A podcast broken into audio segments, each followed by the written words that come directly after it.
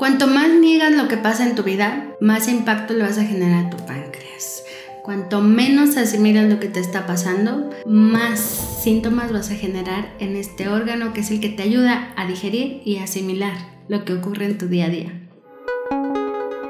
En la biodescodificación, el páncreas significa que no digieres, que no asimilas lo que ocurre en tu presente. Hay algo que no estás asimilando, hay algo que no te está gustando como está ocurriendo y no lo digieres, no asimilas eso que está pasando. En otras palabras, es como estar en un modo de negación, como estar en esa parte de tu vida en donde no crees que lo que está pasando realmente esté pasando. Y, por ejemplo, en la biodescodificación es cuando mm, tú sientes que algo que ya era tuyo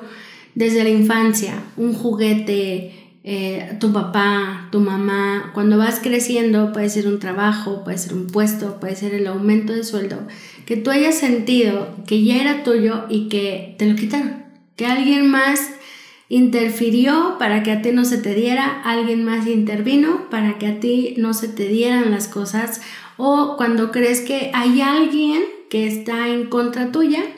y que está haciendo todo lo necesario para que eso que quieres no sea para ti. Desde la biodescodificación,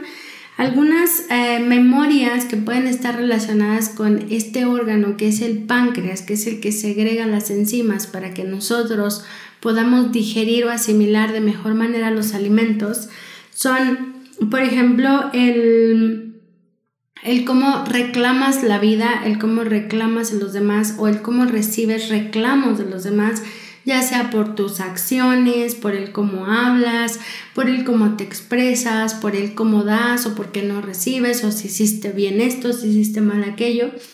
En este momento, el órgano que recibe ese impacto por esos reclamos o por sentirte indefenso, indefensa o también por estos miedos a perder o miedos a quedarte sin, ya sea sin el trabajo, sin el dinero, sin una pareja, a quedarte sin una casa, todos estos miedos a perder son los que impactan directamente este órgano que es el páncreas.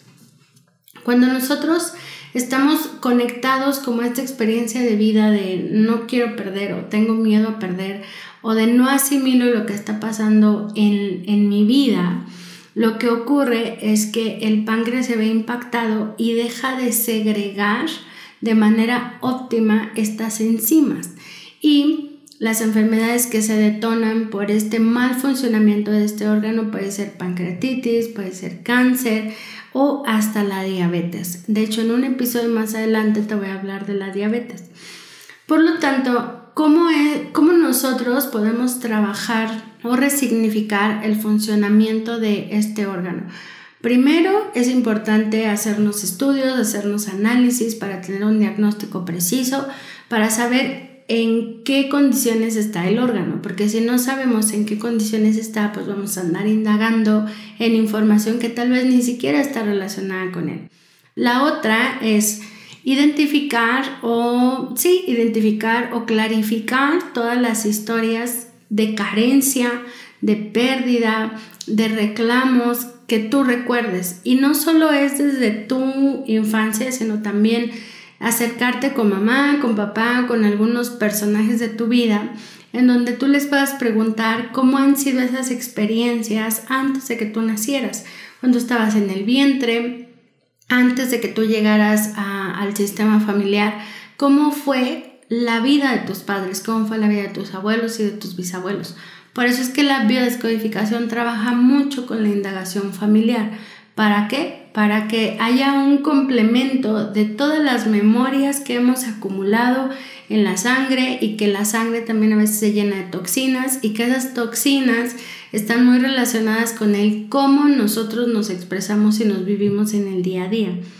Cuando hay personas que ya vienen con un tema de diabetes, se tiene que trabajar sí o sí la indagación en temas de pérdidas, en temas de carencia, en cómo ha sido el ambiente familiar en el que han crecido o hasta el ambiente laboral. Por lo tanto, el páncreas lo que te quiere decir es Aprende a asimilar lo que ocurre en tu vida, pero también es aprender a que no siempre puedes tener la certeza y la seguridad de cómo van a ocurrir las cosas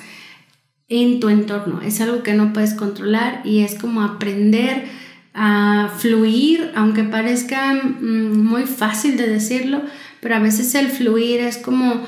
no puedes tener el control, no puedes controlar las acciones de los demás, es esto es lo que hay, esto es lo que está sucediendo y ahora es pregúntate qué puedes hacer tú con eso, cómo lo puedes gestionar, cómo puedes administrar tu energía, para qué, para contener y para sobrellevar lo que está pasando. Cuanto más te resistes, porque ahí viene otro tema importante, cuanto más te resistes a lo que ocurre en tu presente, cuanto más niegas lo que está pasando, viene ahora algo que se le llama la resistencia a la insulina, que eso lo vamos a ver más adelante. Recuerda que si tú quieres que tu páncreas funcione en condiciones óptimas, es asimilar lo que pasa, entender que no lo puedes controlar, entender que las cosas son como son, pero que tú, tú puedes tomar la decisión de cómo sobrellevar el momento y de identificar también cuáles son las herramientas con las que cuentas para trabajar en eso. Entonces, si conoces personas que sufren de diabetes o que sufren algún síntoma o que ya tienen algún diagnóstico en el páncreas, compárteles esta información y seguramente ayudarás a que generemos un poco más de claridad del por qué está ocurriendo. Recuerda que desde la biodescodificación el 95% de las enfermedades son emocionales y a partir de allí vienen los hábitos, viene el entorno y viene la genética. Espero que te haya ayudado, te haya generado más claridad del por qué nos enfermamos de ciertos órganos o por qué los órganos dejan de funcionar. Así que nos vemos en el próximo capítulo y no te olvides de suscribirte, seguirme en mis redes sociales y compartir.